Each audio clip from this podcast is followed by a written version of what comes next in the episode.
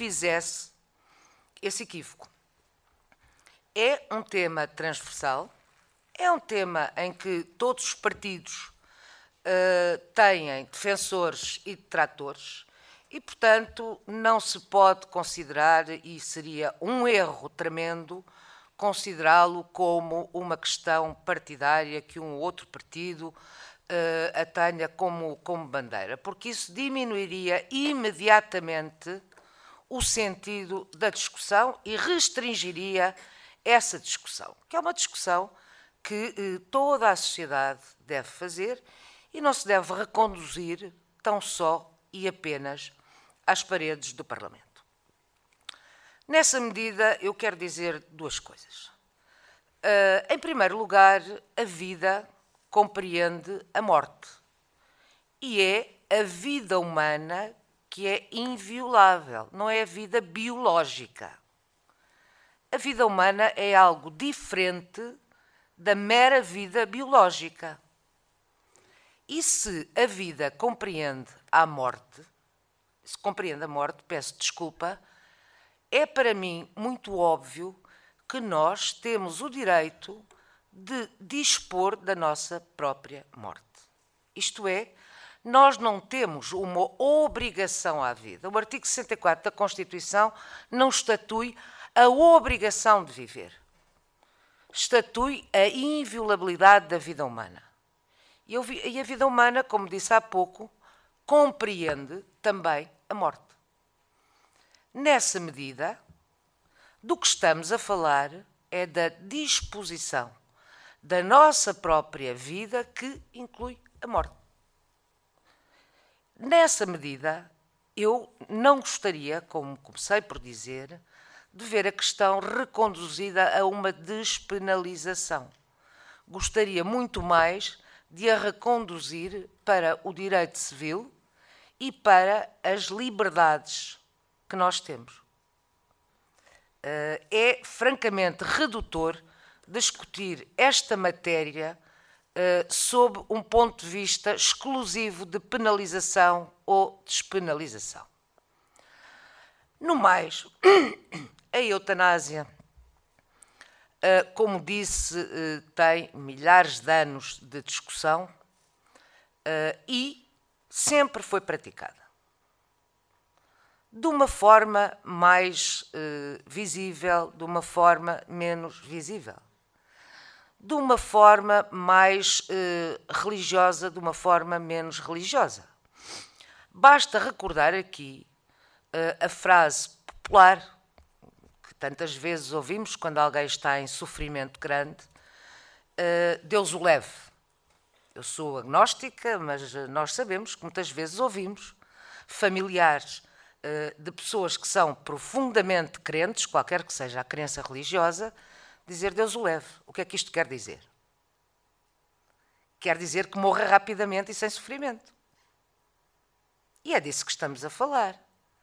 E, portanto, importa uh, começarmos a decifrar aquilo de que estamos a falar. Aquilo de que estamos a falar é disto, de uma boa morte. Os que defendem o direito a esta boa morte, como eu prefiro dizer, em regra falam na dignidade e no direito a dispor dessa dignidade na morte. Mas não é só isso. Pode ter motivos altamente altruístas. Nós habituámos a falar de eutanásia ligada ao sofrimento intenso, à despenalização do ponto de vista jurídico e ao sofrimento físico intenso. Mas não se limita aí. Eu posso querer ter uma boa morte porque, por razões políticas, estou presa, sei que vou ser torturada, que vou denunciar terceiros, que vou sofrer. E, portanto, estamos a falar de um conceito que vai muito para além do sofrimento físico, na minha perspectiva sei que não é nada pacífico, sei que normalmente não é abordada deste ponto de vista, só é abordada de um ponto de vista de saúde quando se está numa situação de sofrimento extremo, e aí também se abre uh, uma discussão se uh, o direito à boa morte abrange apenas o sofrimento físico ou o sofrimento mental, uh, psíquico. Na minha opinião, isso está na liberdade da pessoa. Não me compete a mim definir os limites da liberdade de cada um quando se sente incapaz de eh, continuar um percurso que fatalmente terminará e culminará na morte, e portanto, se essa pessoa entende que a sua morte, por razões válidas, deve ser antecipada, está na sua liberdade. E aqui evoco muito o estrangeiro de Camus, eh, que é uma bela lição eh, sobre essa matéria, ou o Homem Revoltado e o Mito eh, do mesmo autor. De todo modo, também queria dizer que os detratores da chamada eutanásia costumam invocar motivos deontológicos e motivos religiosos. Quanto a essa matéria, eu volto a dizer que a vida humana não é uma vida biológica exclusivamente. Isto é, ser um vegetal já não é ser um ser humano. Como é evidente, já não é ter vida. E, eh, mesmo para aqueles que são detratores da, da eutanásia ou morte assistida, como, como queiram chamar, ativa ou passiva, como muitas vezes eh, se distingue, eh, invocam a eutanásia eugénica e a eutanásia económica como perigos para a legalização, digamos assim, daquilo que para mim é um direito e não a despenalização, que é uma barreira, que é diferente. Ora bem, a, a, a eutanásia eugénica não é eutanásia nenhuma, é crime. Eugenia é crime. Portanto, estamos a confundir conceitos. E não há nada pior para envenenar uma discussão do que não ter os conceitos bem alinhados e bem precisos. A eutanásia económica, quando alguém significa um encargo para a sua família, não é eutanásia, não há eutanásia económica nenhuma. É homicídio. Portanto, vamos precisar de conceitos que isto anda tudo muito baralhado. E é por isso que eu digo que é necessário uh, que existam mais iniciativas como esta, mais debates como este, para que as pessoas precisem estes conceitos e não os confundam. Falar de eutanásia eugénica ou de eutanásia económica, económica é um disparate rematado. Porque, de facto, aí já estamos completamente fora da discussão como quando falamos em despenalizar a eutanásia, estamos a falar uh, já num segundo patamar. Nós estamos a falar naquilo que é nuclear, que é o direito, que é a liberdade, volto a insistir. Porque a vida compreende a morte. E compreendendo a morte e fazendo a morte parte da vida, não está cientificamente provado, mas convenhamos que a estatística é forte, se me permitem uma nota de humor. Ah, porque estas matérias também ah, devem ser discutidas com alguma, com alguma distensão.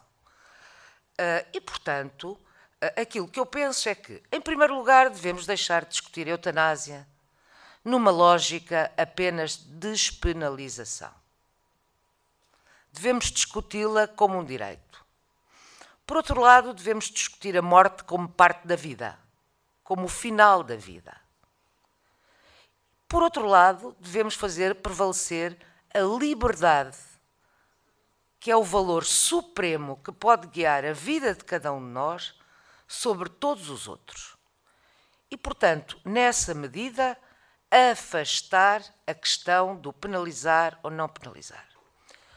Quanto àqueles que assistem ajudam, digamos assim, para falar uma linguagem mais eh, para falar numa linguagem mais simples.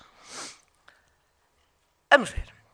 Quem auxilia alguém no exercício de uma liberdade que é sua e só sua, não deve, obviamente, ser penalizado. Porque o que está a colaborar é no exercício de um direito, no exercício do direito à boa morte. Se deve ser feita apenas por médicos ou não, a minha opinião é que não.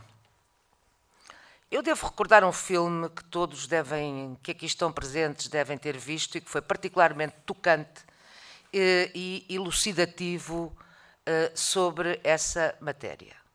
A Million Dollar Baby.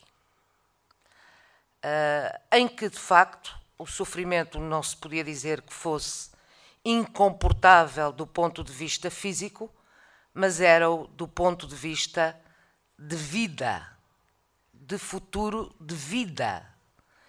E todas essas vertentes devem ser analisadas. Nenhum de nós pode ter o direito de delimitar até que ponto o exercício da liberdade de pôr termo à vida uh, deve ter uh, restrições.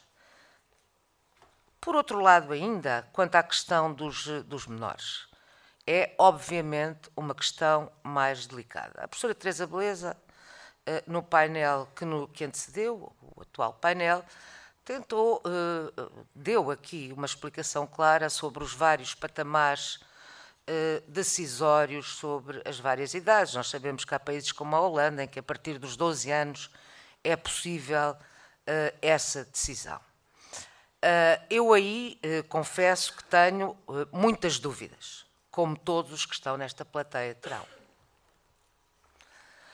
Sem os representantes legais do menor, será muito difícil aceitar essa decisão, a não ser em casos absolutamente extremos. Uh, em casos absolutamente extremos, em todos os sentidos. A questão dos menores tem que ser muito bem vista, assim como a questão dos idosos porque nenhum de nós, para não cairmos na tal rampa deslizante que tem vindo a servir de argumento uh, para impedir o direito à boa morte. Uh, nesse sentido, e para impedir exatamente uh, esse argumento como argumento contra este, o exercício deste direito, é bom que uh, a lei preveja mecanismos muito seguros de que a liberdade é do próprio. Ademais, uh, nós vivemos num sistema com alguma hipocrisia. Quantas e quantas vezes não se desligam as máquinas porque uh, os sistemas de suporte, para falar de uma forma mais técnica à vida, porque não há qualquer hipótese dessa vida uh, continuar. Quantas vezes? Não se fará isso todos os dias? Tivemos algumas vozes a denunciá-lo. Também, e de alguma forma, todos sabemos quantos idosos são deixados em estado absolutamente crítico uh, e isolado até pôr enfim à sua própria termo à sua própria vida, quando o poderiam fazer de uma forma digna uh, e correta. Uh, eu não me quero, não quero ultrapassar, pronto, não quero ultrapassar, quero só dizer-vos que para mim gostaria de centrar o foco da questão da, do direito penal para o passar para o direito civil e para o encarar como uma liberdade incluída no direito à vida.